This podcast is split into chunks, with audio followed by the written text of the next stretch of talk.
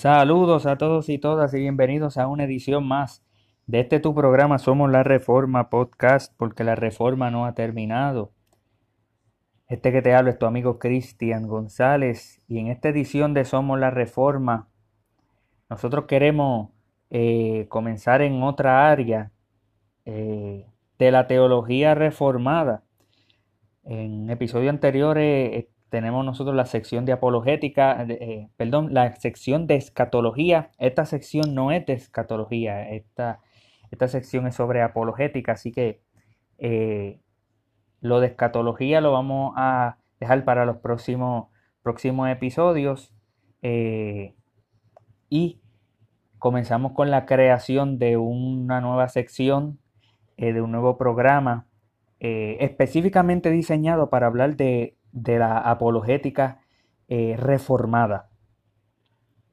Al igual como en otro episodio hemos hecho eh, unos que están dedicados a la teología bíblica, que tiene que ver con algo diferente, y quizá en algún futuro podemos hablar un poco más sobre teología sistemática, y en otras ocasiones hemos hablado sobre predicación, eh, hemos traído mensajes relativamente cortos, así que de eso se trata este podcast, de dividir en diferentes secciones eh, para poder abarcar eh, la totalidad de la, de la teología cristiana. Y en esta edición de Somos la Reforma Podcast queremos nosotros comenzar a definir lo que es la apologética reformada. Eh, ¿Qué es la apologética? La palabra apologética lo que significa es defensa, defender algo, eh, cuando alguien dice voy a presentar una apologética, eh, no está diciendo voy a presentar un perdón, voy a, voy a pedirle perdón a alguien, like an apology, no, no, está, uh, no está pidiéndole perdón a nadie, sino todo lo contrario, está defendiendo, defendiendo en contra de otras posturas y defendiendo eh, la, la, la, la postura que uno tenga. Nosotros tenemos que comprender de que existe una apologética cristiana. Existe históricamente una apologética desde desde los primeros siglos del cristianismo, desde el primer siglo, la, iglesia se ha enfrentado a personas que opinan diferente a la fe. Y la iglesia ha tenido que responder a esos ataques y a esos insultos. Uno de los primeros era que César era Señor y los cristianos respondían con la aseveración de que no, Jesucristo es el Señor. Y algunos dirán, eso de apologética es muy difícil. No, era tan simple como declarar la palabra de Dios en todos los rincones. Y cuando se decía algo contrario a la palabra de Dios, declarar que la palabra de Dios permanece por encima de las opiniones de los hombres. Así que antes de continuar, quiero leer en primera de Pedro capítulo 3. Y voy a leer desde el verso 14 en adelante. Dice, mas también si alguna cosa padecéis por causa de la justicia, bienaventurados sois. Por tanto, no os amedrentéis por temor de ellos ni os conturbéis, sino santificad a Dios en vuestros corazones y estad, escuchen esto, siempre preparados para presentar defensa con mansedumbre y reverencia ante todo el que os demande razón de la esperanza que hay en vosotros, teniendo buena conciencia para que en lo que murmuran de vosotros como de malhechores sean avergonzados los que calumnian vuestra buena conducta en Cristo. Así que Pedro está diciendo que la vida del cristiano tiene que ser una vida en la cual viva para el Señor, viva santificándose su corazón para el Señor y que de esa santidad no es una santidad pietista, no es una santidad eh, eh, una santidad de la piedad, pero no pietista separatista en el sentido de que yo estoy aquí, el mundo está allá. No, el cristiano tiene que llevar el reino de los cielos aquí a la tierra. El cristiano tiene que llevar el evangelio a todo el mundo. Y entonces viviendo en santidad, entonces el cristiano se prepara para defender lo que la esperanza, la esperanza que hay en nosotros de la salvación en Cristo Jesús. Y eso hay que hacerlo con mansedumbre, eso hay que hacerlo con reverencia, pero eso hay que hacerlo. Así que desde el primer siglo nosotros tenemos en la escritura el mismo Jesús utilizando apologética, defendiendo, no atacando, defendiendo la ley de Dios, la ley de Moisés, por encima de las mal interpretaciones de los fariseos. Ve, y cuando nosotros hablamos de apologética, eso es lo que nosotros queremos decir. Así que en este episodio, en el próximo episodio, vamos a comenzar a definir lo que es la apologética, pero queremos hacerlo más específico, queremos especificar la apologética en el ámbito reformado porque existe una diferencia en métodos de apologética. Escuche bien esto, existen diferentes maneras de defender la fe. La manera en que la iglesia reformada, eh, que abarca en esencia lo que es el presbiterianismo, algunos bautistas quizás están, si es reformada con, letra minúscula, eh, entre algunos anglicanos en la historia caen bajo el ámbito reformado también. Eh, anglicano reformado, hemos tenido una apologética que defiende nuestra fe de manera que honre a Dios. Y hemos nosotros dicho que ante otros métodos de apologética, la nuestra prevalece. Ahora, para nosotros poder hablar de la apologética reformada, tenemos que hablar de diferentes sinónimos que se le llaman a la apologética reformada. La apologética reformada se le llama apologética presuposicionalista. Y vamos a definir, a definir lo que significa eso de presuposicionalismo. Otro nombre para apologética reformada es apologética bantiliana. En otras palabras, tiene sus orígenes, eh, o más bien Bantil diría que tenía una continuación desde mucho antes, desde los apóstoles obviamente del primer siglo, pero desde Juan Calvino eh, en su Instituto de la Religión Cristiana, eh, el primer, la primera página, comienza a hablar sobre cómo nosotros no podemos conocer a Dios y conocernos a nosotros y cómo nosotros no podemos conocer a, nosotros mismos sin conocer a Dios. Existe esa integración de que como yo conozco que Dios existe, pues cuando mi padre me habla, yo sé que Él existe porque me está hablando, yo reconozco su voz. Eso existe en la teología eh, de Juan Calvino presuposicionalismo, aunque no tiene quizás la, forma y la estructura, que entonces el precursor de la apologética presuposicionalista, eh, Cornelius Bantil, es quien le da forma a, esta apologética. Claro, Turretin yo creo que Francis Turretin yo creo que es muy importante también, teólogos antes de Bantil, pero Bantil es que le da forma a este, a este sistema. Eh, de presuposicionalismo, que es la apologética que sale directamente de la reforma protestante. Así que en esta manera de defender la fe, tenemos que definir lo que significa ser reformado, contrario a simplemente ser un evangélico. Tenemos que definir lo que significa eh, ser un presuposicionalista eh, al frente de lo que es simplemente dar evidencia de que algún tipo de Dios debe de existir sin necesariamente defender que el verdadero Dios, el Dios vivo y verdadero del cristianismo es el único Dios que existe.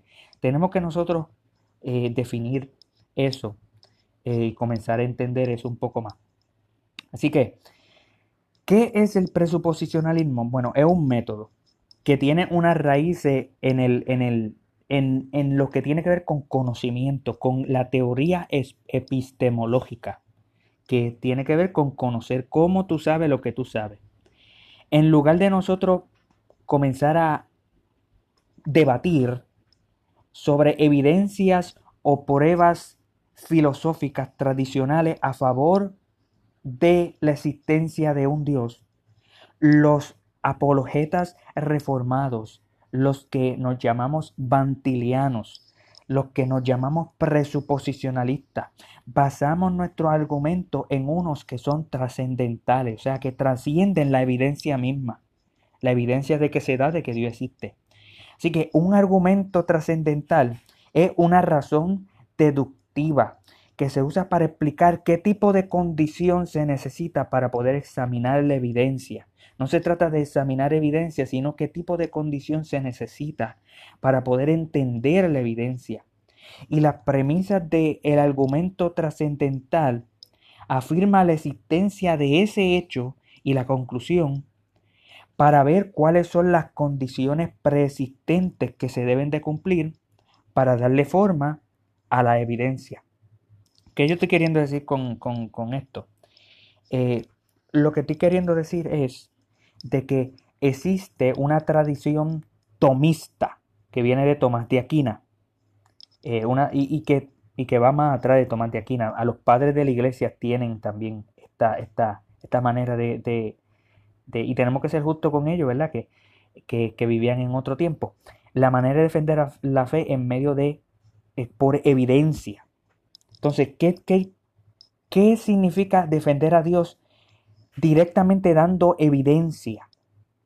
Significa nosotros presentar una evidencia para que el impío interprete esa evidencia según su impiedad y el presuposicionalismo, que somos nosotros, la teología reformada y la apologética reformada, la apologética bantiliana dice no. Primero tenemos que nosotros establecer qué se necesita de antemano para poder juzgar tal evidencia y cuál fundamento, cuál teoría puede suplantar, puede presentar, puede formular lo que se necesita de antemano de manera coherente y de manera lógica y de manera trascendental para poder nosotros interpretar esa evidencia. En otras palabras, la manera más fácil de decirlo es lo siguiente. Cuando uno da evidencia, ¿en dónde uno da evidencia? En un tribunal. En un tribunal donde uno da evidencia. Y ante quienes uno presenta evidencia, entre un jurado, entre unos jueces. Entonces, la apologética suele enseñarse en el término evangélico de que se trata de presentar evidencia ante un jurado y presentar un caso. Y tenemos tantos libros que dice el caso de Cristo, el caso de Dios, el caso, el caso. Lo que pretenden hacer es decir, vamos a ir ante un jurado, vamos a presentar la evidencia y vamos a sentar en la silla del, del, del acusado, vamos a sentar a Dios, que Dios es el acusado, porque lo que estamos queriendo decir es, ¿existe Dios o no? ¿Existe Dios o no? Pues vamos a sentar al Dios del cielo que está sentado en su trono de gloria. Vamos a sentarlo ahí en la silla de los hombres para que el jurado lo juzgue a él según la evidencia, para que el jurado lo juzgue y determine el jurado que está hecho mayormente, está hecho de impíos que juzguen al Dios del cielo para ver si él existe o no existe basada en la evidencia. Y nosotros los presuposicionalistas, nosotros los reformados, los otros pantilianos, tenemos que decir que eso es no solamente incorrecto, eso es eh, pecado. La Biblia dice, no tentarás al Señor tu Dios. Eso de tentar tiene que ver con probatoria, no probarás. Probatoria tiene que ver con un término de jurado. Eh, no probarás al Señor tu Dios, no lo tentarás no lo juzgarás. Nosotros no tenemos derecho a juzgar a Dios si Él existe o no. Nosotros, por lo tanto, no podemos nosotros darle al impío una evidencia que Él tenga que entonces juzgar si es que Dios existe o no. De antemano nosotros tenemos que presuponer que la Biblia es verdad por, por la imposibilidad de lo contrario y de que el hombre, todos cada uno de nosotros estamos creados a imagen de Dios, pero por cuanto el hombre está en su pecado, el pecado le impide evaluar la evidencia de manera correcta. El presuposicionalismo no está en contra de la evidencia. El presuposicionalismo está en contra de que el impío evalúe la evidencia. La evidencia es perfecta en el término regenerado, porque cuando tú presentas evidencia ante otro que está regenerado, lo más, lo más seguro es que, va a aceptar esa evidencia. Pero cuando tú le presentas a un impío evidencia, él va a juzgar tal cosa y está pecando y nosotros estamos siendo parte de ese pecado. La apologética reformada está diciendo, no, de antemano tú como impío estás creado imagen de Dios y estás en tu pecado y necesitas venir a los pies de Jesucristo para luego poder tú aceptar la evidencia, tienes que arrepentirte de tus pecados para luego tú poder entender, mira, yo no entendía esto, estos argumentos, yo no entendía, pero una vez ya tú estás en el círculo del cristianismo, una vez ya se acepta la verdad de Dios. De lo contrario, hay que dar evidencia para que el impío tenga que juzgar a, a Dios de si Él existe o no. Y el problema no es de que nosotros no podemos ganar, nosotros podemos ganar el debate, nosotros podemos salir de ese tribunal que estoy hablando eh, en este ejemplo que estoy dando, podemos salir con Dios en este tribunal acquitted, podemos salir ganando el caso. Pero el problema no se trata de ganar el caso, el problema no se trata de ganar el debate, el problema es que sentamos a Dios en la silla y lo juzgamos según la evidencia, y eso es pecado. La apologética reformada, la apologética bantiliana, presuposicionalista, lo que dice es no. ¿Qué se necesita para evaluar la evidencia? Pues se necesita un estándar de verdad. El impío tiene un estándar de verdad objetivo y absoluto, trascendental. No, el impío no tiene tal cosa. El impío lo que tiene sus opiniones, opinión personal, opinión social. La persona cambia, la sociedad cambia. No hay un estándar de verdad. Entonces el impío tiene que robar de mi conmovisión, de la conmovisión cristiana que dice que Dios es el estándar de la verdad porque Él es la verdad en sí mismo.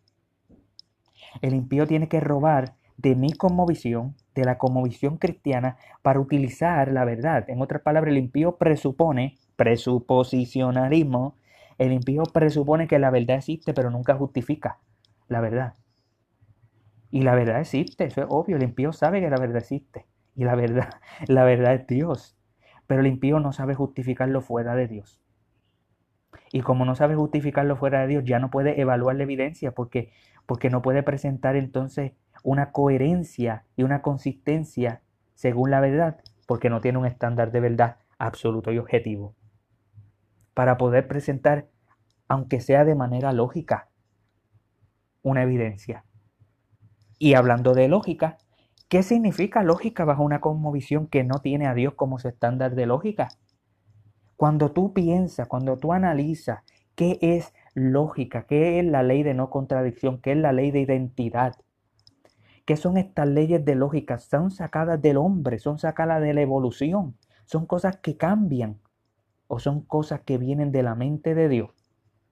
Ya que el impío no puede presentar una base para absolutos lógicos, para poder defender cosas como la ley de no contradicción, entonces el impío no puede presentar, como no puede presentar una base que justifique la existencia de valores eh, eh, eh, y, de, y de reglas de lógica absolutas y trascendentales, pues no, no tiene sentido evaluar una evidencia utilizando la lógica cuando tú no sabes de dónde viene la lógica. O cuando tú crees que la lógica cambia de una cosa a otra o cuando tú crees que la razón cambia de una cosa a otra. Y dice otra, la razón, ¿cómo tú sabes que tu razón es razonable? El impío dice, por mi propia razón, eso es un argumento circular, es una falacia tautológica. Porque no existe manera de que el impío pueda justificar de que la razón funciona de manera válida. La única manera de nosotros asegurarnos de que nuestra razón funciona de manera válida, válida es nosotros presuponer la existencia del Dios verdadero, vivo y verdadero de la religión cristiana, que nos dice en su palabra que todos los tesoros de la sabiduría, de la razón, están escondidos en Jesucristo. Que Proverbio dice que el principio de la sabiduría, de la razonabilidad, está en Jehová. El principio de la sabiduría es temerle a Jehová, es servirle a Jehová, es tener reverencia ante Jehová. Fuera de eso, el impío no puede dar una razón de su razón. Fuera de eso, el impío no puede dar una razón de lo que, de lo que él va a decir, más allá de sus sentidos. Ahí tenemos otra, los sentidos. ¿Cómo tú sabes que tus sentidos son válidos? Tu tacto, tu escuchar, tu ver. Porque es posible de que tú te estés imaginando toda esta conversación, todo este podcast que tú estás escuchando, toda esta evidencia que se te presenta ante un tribunal. Es posible que tú te estés imaginando esto y tú estés en un manicomio inventándote e imaginándote todo eso. ¿Cómo tú sabes de que tú no eres esa persona que se está imaginando este escenario en el cual tú y yo vivimos de esta realidad? Tú no sabes, tú no tienes una manera de ser. La, la Biblia te da esa manera. Dios por la uniformidad de la naturaleza mantiene todo en orden para que nosotros experimentemos la realidad de la existencia. Pero el hombre, ¿cómo tú me aseguras que tus sentidos son válidos? El impío dice, por mi sentido, ¿cómo tú sabes que lo que tú estás viendo es realmente lo que tú estás viendo? Porque yo lo veo. Es un círculo, eso no se, eso no se justifica. Es un círculo porque es posible de que tú estés viendo algo que realmente no está ahí. hay gente que ve en el sol, si usted queda mirando el sol y luego tú miras para otro lado, ¿qué sucede? Que tú ves de color, de otro color. En otras maneras, tus ojos te están engañando. ¿Cómo tú sabes que tus ojos no te están engañando ahora mismo? Que tu mente no te está engañando ahora mismo. Que tu habla no te está engañando ahora mismo. Fuera del Dios de la Biblia tú no lo puedes hacer. Fuera de tú decir, yo vivo en el mundo que Dios creó. Génesis 1.1, en el principio Dios creó los cielos y la tierra. Yo vivo en el mundo que Dios creó. Yo vivo aquí en este mundo y Dios me hace vivir. Dios es quien sustenta toda mi vida. Yo le he fallado a Él. Yo tengo que venir a los pies de Jesucristo, arrepentirme de mi pecado para poder aceptar de que yo vivo en el mundo de Él y que yo vivo bajo su soberanía y su señorío. Yo vivo bajo Dios. Fuera de eso, no hay manera de nosotros justificar los sentidos. Así que ese es el método que, que he estado dando en esta introducción, contrario a dar evidencia, que sería algo como decir, ok, ¿cuál es la evidencia de que Dios existe? Bueno, uno de los argumentos, que es el argumento eh, de la causa, el argumento Kalam, es aquel que dice de que todo lo que tiene todo lo que lo que comienza a existir tiene una causa. Todo efecto tiene una causa. Todo tiene, en cierto sentido, una causa. Todo lo que comienza a existir tiene una causa. El universo comenzó a existir. Por lo tanto, el universo tiene una causa. Esa causa no puede ser el, universo mismo, porque para el universo ser, estar en existencia, tiene que, eh, si el universo es lo que causa el universo, el universo tiene que existir antes de que exista el universo. Eso se contradice. Por lo tanto, algo aparte del universo tiene que existir y no puede tener nada que tenga que ver con el universo, no puede tener materia, no puede tener espacio, no puede tener tiempo, tiene que ser poderoso para poder crear todo esto, tiene que ser personal porque las personas son las que toman decisiones de qué hacer y qué no hacer. Y esas son identidades y características de Dios. Pero cuando tú presentas ese argumento que es evidencialista y clásico, tú le estás poniendo en las manos del impío para que juzgue. Y el impío está utilizando la mente que Dios le dio, que no puede justificar la verdad, la lógica, la razón, los sentidos, nada puede justificar al impío.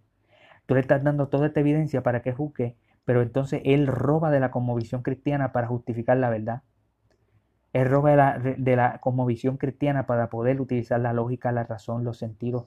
Entienden, y espero que ustedes puedan entender la diferencia entre dar evidencia de que Dios existe, que tiene su, su y quizá en algún futuro hablemos de diferentes personajes eh, que, están, que están vivos hoy en día, que, que son presuposicionalistas, pero aún así dan evidencia. Hay lado, hay lugar para la evidencia en cierto sentido, pero se debe de interpretar bajo una base cristiana. Así que hemos gastado 22 minutos, pero queremos nosotros definir un poco más el presuposicionalismo eh, para que puedan entender. Y di un ejemplo bastante quizás complicado de entender, sería sabio que ustedes den para atrás a esta grabación y puedan escuchar otra vez lo que, los ejemplos que pude dar de lo que es un sentido presuposicional, de que existen presuposiciones que yo tengo, que tú tienes, que todos tienen, que tenemos que nosotros evaluar. Ahora, el interés presuposicionalista es determinar el carácter evidencial de la evidencia y que determina la razonabilidad de la razón. No es que determina la razón, es cómo tú sabes lo que tú sabes. Como el Dios de la, Biblia es, eh, de la Biblia es el creador de todo lo que existe y esa es nuestra presuposición, no podemos salirnos de ahí.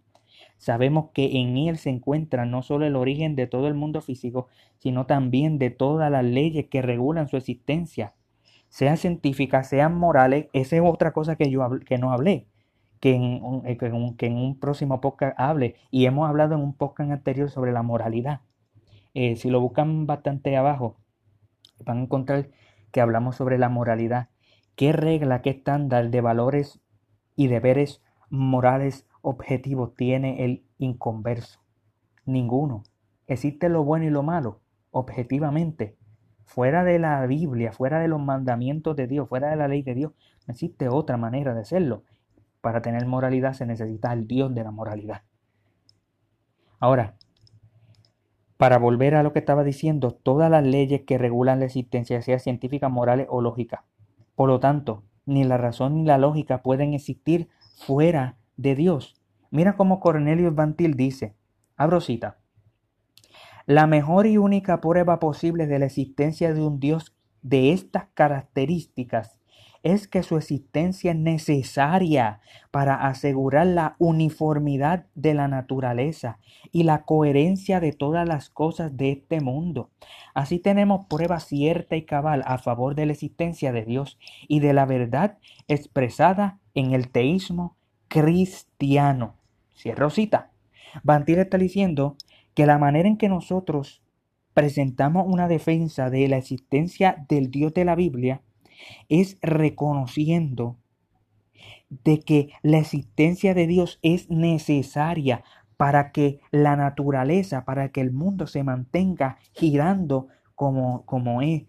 Eso es lo que se le llama la uniformidad de la naturaleza. Este es el problema filosófico eh, de, de los filósofos, valga la redundancia. el problema de la inducción. David Hume sabía esto. David Hume sabía de que no hay manera de justificar la inducción. Eso es la uniformidad de la, naturaleza. ¿Cómo tú sabes que mañana va a salir el sol? ¿Cómo tú sabes? ¿Cómo tú sabes que mañana va a salir el sol?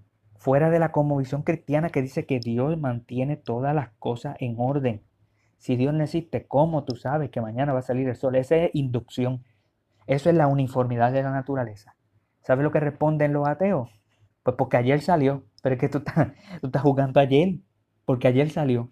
Porque ayer salió. Esa, esa es realmente la evidencia para saber lo que va a suceder mañana. Porque lo que porque sucedió ayer. No, no, no, no, no, no. Eso es lo que Bantista dice queriendo decir que todo tiene que pasar bajo el filtro cristiano. En otras palabras, tenemos que creer que lo que la Biblia dice es veraz, que la Biblia es veraz por encima de todos los demás. Esa, ahí es donde nos paramos. Cornelio Bantil decía que eh, de ahí es donde nosotros comenzamos. Comenzamos con la Biblia. Y de ahí respondemos. Continúa diciendo Cornelio Bantil, toda verdad, cuando la sometemos a análisis, nos conduce a Cristo. De principio a fin, el razonamiento del hombre sobre cualquier asunto, sea fuera, sea cual fuere, incluso el razonamiento sobre la propia razón, resulta ininteligible e incoherente si no se parte de la verdad contenida en la escritura cristiana como supuesto inicial. Cornelio Bantil está diciendo toda la razón y razonar sobre la razón, sobre el mundo, es ininteligible e incoherente, no tiene sentido. Se reduce a la absurdidad si se comienza a partir bajo una premisa que no sea la de la Biblia. Continúa Bantil diciendo, toda postura contraria a la cristiana debe considerarse, por lo tanto, filosóficamente imposible. No puede justificar su creencia ni ofrecer una cosmovisión cuyos elementos se correspondan entre sí. En síntesis, eh, dice Bantil, en síntesis, la apologética presuposicionalista argumenta a favor de la verdad del cristianismo a partir de la imposibilidad de lo contrario.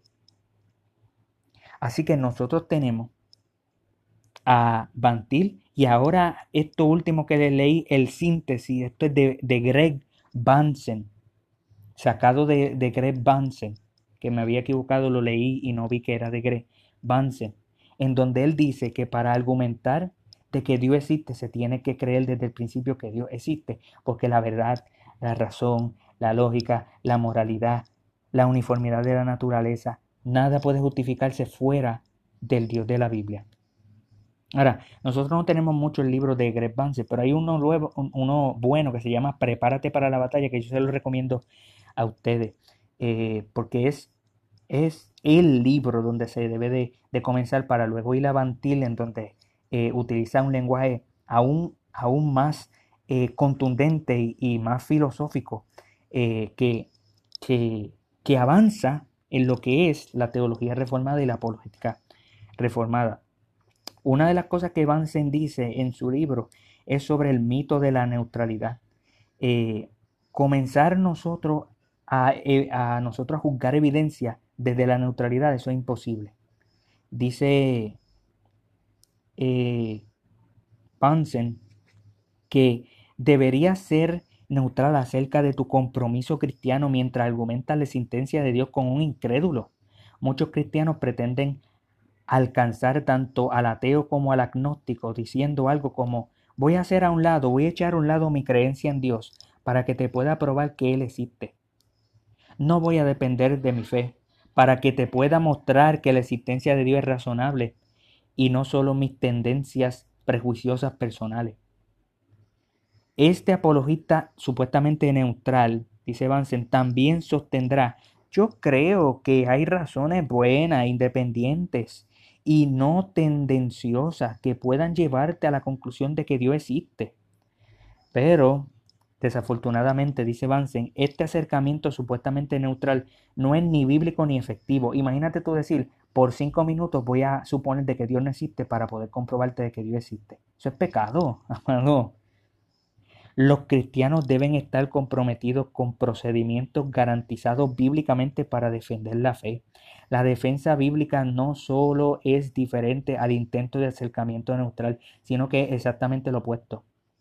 Eso es una gran diferencia. Los cristianos no deben hacer a un lado su compromiso de fe, ni siquiera temporalmente, como un intento de acercarse a un no creyente dentro de un supuesto terreno neutral, dice Vance. O sea que debido a que el incrédulo, el impío, él no es neutral, él ya no cree en Dios, ¿por qué nosotros tenemos que ser neutral?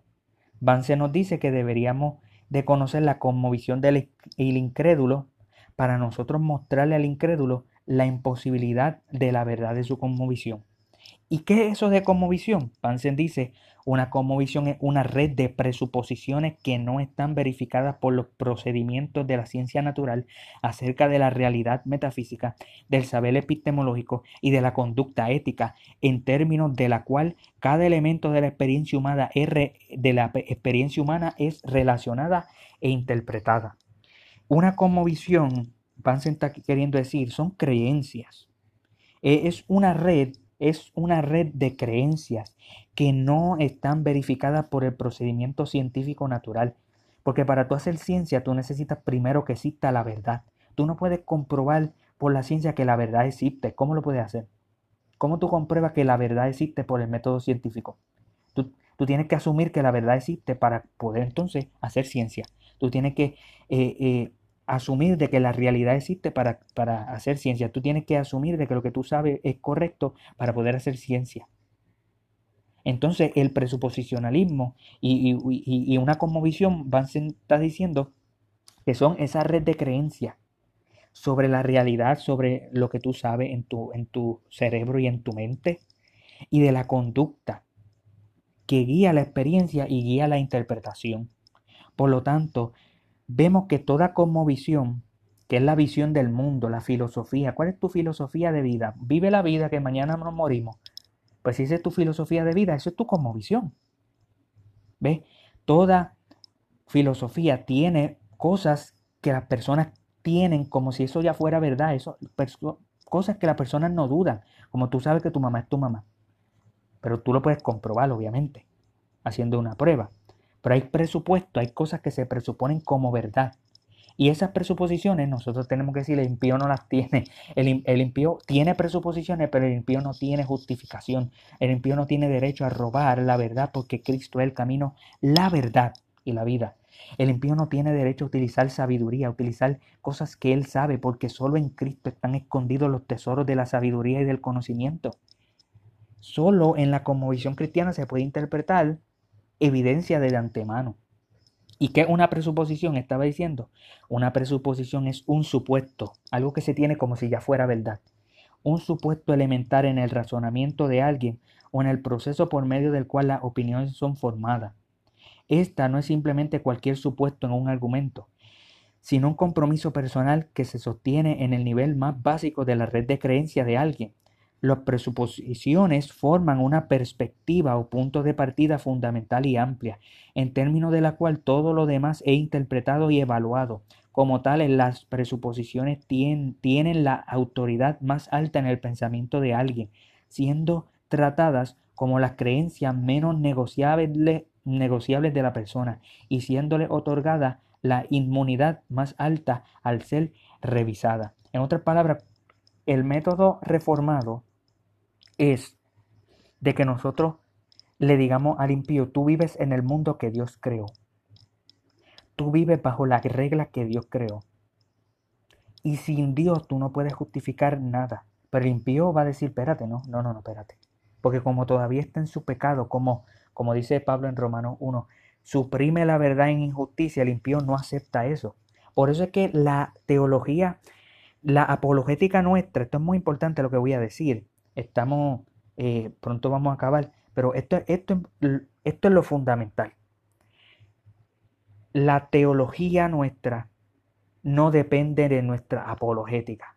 Nuestra apologética depende de nuestra teología. Y el problema es que los evidencialistas, los que quieren ser neutrales por 15, 10, 15 minutos en un debate una o dos horas, asumir de que, ok, Dios no existe, déjame tratar de comprobarte de la partida de que Dios no existe, para luego comprobarte que Dios existe según todos estos argumentos científicos y filosóficos. El problema es la teología. Como se cree que el hombre tiene un libre albedrío neutral en el cual el hombre va a aceptar lo que tú le des si es verdad, como los evangélicos tienden a pensar de que el, no aceptan la, los caracteres y las consecuencias de la depravación espiritual en el corazón del pecador, tal como el reformado sí acepta y sí cree, entonces el evangélico cree que puede darle evidencia a todo el mundo y que tiene que aceptarlo. Pero la teología reformada, que es la base para la apologética reformada, dice, como el hombre está en su pecado, a menos que sea por el poder del Espíritu Santo, el pecador nunca va a creer en lo que nosotros vamos a decirle. Pero tenemos que decírselo, tenemos que llamarle al arrepentimiento como quiera, pero tenemos que luego darle el paso al Espíritu Santo que obre. Por eso la apologética reformada, presuposicionalista, bantiliana, no busca a convencer, no busca a convencer, el que convence es el Espíritu Santo. Lo que nosotros buscamos es a decirle a las personas que todo lo que ellos creen que es verdad, puede ser que sea verdad en el sentido de que existimos, eso es verdad. Tú existes ahora mismo, estás pensando, eso es verdad, pero que nada de eso se justifica en una conmovisión que no sea la conmovisión bíblica. Y, lo de, y le llamamos al arrepentimiento, y le llamamos a la fe en Jesucristo, y dejamos que el Espíritu Santo haga lo demás. Esa es la diferencia. Por eso es que nosotros no damos evidencia porque eso nunca va a convencer al pecador. De que, de que hay excepciones en que Dios ha utilizado evidencia para convencer a un pecador. Pues claro que sí, porque el Espíritu Santo va a ser. Pero antes de eso, el impío ha tenido ese dilema de que le hemos dado evidencia y él ha juzgado a Dios. Él ha pecado de esa manera y, hemos sido utilizados, eh, hemos, eh, hemos, hemos sido nosotros instrumentos que proporcionan ese pecador a que juzgue la evidencia y que juzgue a Dios. Eso no es correcto. Así que el presuposicionalismo es, según una, teología reformada, hacia una apologética reformada. Toda persona tiene una perspectiva que, eh, que no admite, que no admite hasta que nosotros lo evaluamos más a fondo. Toda persona tiene una conmovisión con presuposiciones que simplemente admite como si fuera verdad sin que se le tenga que probar y cuando se le intenta probar no admite sino que el impío cree, no, yo estoy siendo razonable. No, yo estoy viendo las cosas de manera objetiva, sin prejuicio, pero razonable, ¿de dónde viene la razón? Fuera de una conmovisión cristiana. Por ejemplo, la realidad de un mundo exterior objetivo. Estoy seguro de que no soy, estoy seguro de que no soy tan solo una mente imaginando que la materia existe. Esa es la pregunta. La confiabilidad de la memoria. Otra pregunta. ¿Puedo confiar en mi memoria como una función personal básica necesaria para vivir? La relación entre la mente inmaterial y el cuerpo material. ¿Cómo es que la mente intangible interactúa y gobierna los procesos químicos de un cuerpo tangible? La identidad continua de una persona en tiempo. ¿Estás seguro de que no fuiste creado hace cinco minutos y te están implantando en un programa de memoria completo? Estas preguntas son preguntas fuertes, difíciles, pero la realidad es que el impío no puede responder a esto. Tanto los creyentes como los incrédulos suponen la realidad objetiva, lógica y la coherencia de las cosas, pero los incrédulos no pueden dar fundamento sin Dios. Es por eso que debemos mostrar la imposibilidad de su conmovisión como Greg Bunsen hizo en uno de los debates contra Gordon Stein. Y quiero leerle para poder terminar. Eh, estoy buscando aquí eso en, un material que fue aquí eh, provisto por un cristiano reformado en el internet. Eh, quiero buscarle a ustedes lo que sucedió en ese debate y cómo se habló, contrario ¿verdad? a lo que se ha utilizado en la apologética presuposicionalista. Y al final veremos que la apologética presuposicional argumenta que su método es más bíblico que las escrituras, no se, porque las escrituras no se dedican a comprobar la existencia de Dios, sino simplemente la suponen como si ya fuera verdad de que Dios existe. Y el hombre no tiene excusa, como dice Romano 1.18 al 20. Ajá, aquí lo tengo. Leerle. Estaba aquí mismo, aquí abajo, y lo había movido. Eh, me había dado cuenta. Léeme leerle el, lo que sucedió en el debate.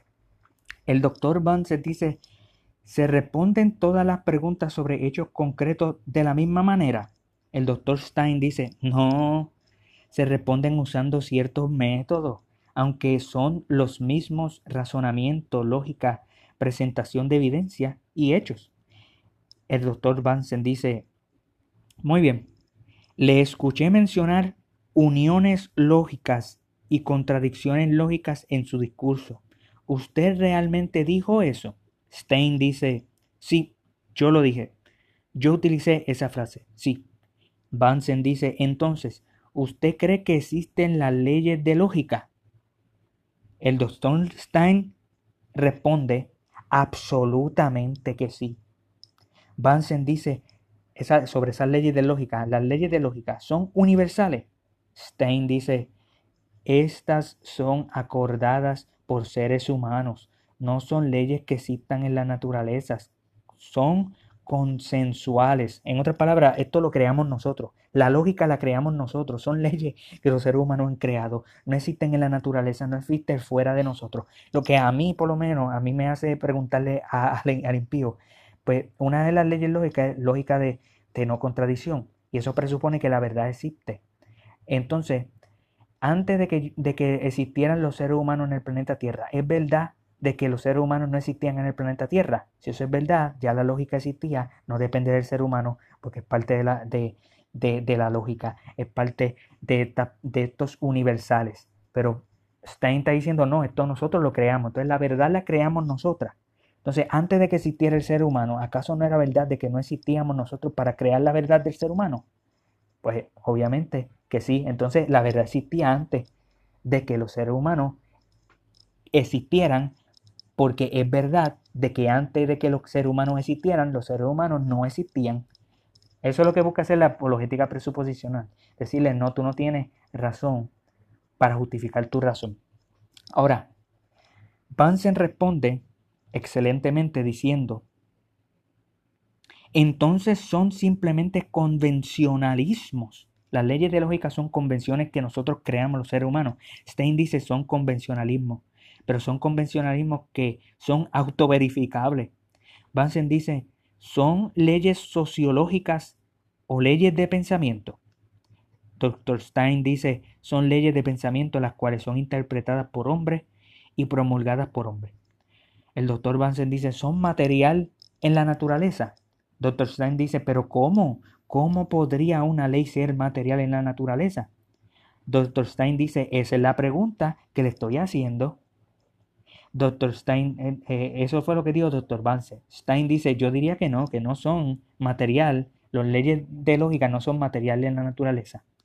El moderador dice, Dr. Stein, ahora usted tiene una oportunidad para interrogar al Dr. Vance. Se le acabó el tiempo, avancen y ahora el moderador detiene y dice, doctor Stein, ahora hazle las preguntas a.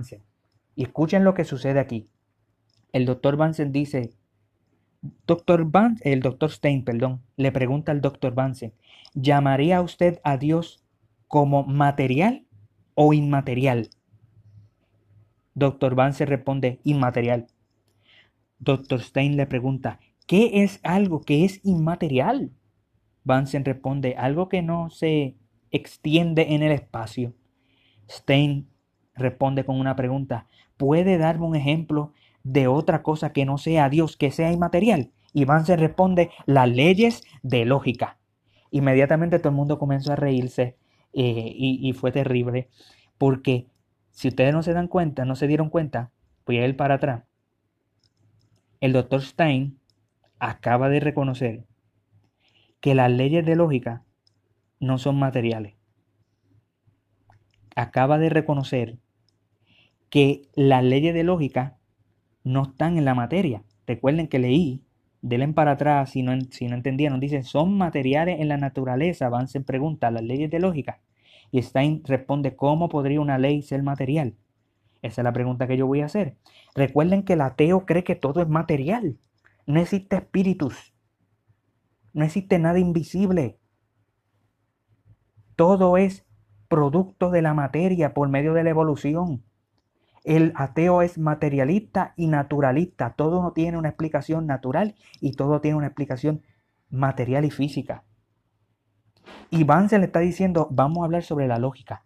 Las leyes de lógica, el doctor Stein dijo que lo inventamos nosotros los hombres, que son convencionalismos sociales, que nosotros somos los que creamos esta verdad, la existencia y todas estas leyes que nosotros utilizamos para la lógica de no contradicción, de identidad, etcétera. Y Vance le dice, pero entonces son materia porque tú eres materialista. Tú no crees que existen cosas invisibles como espíritus. ¿Y qué es lo que responde Stein? No, las leyes no pueden ser, estas leyes no pueden ser materiales.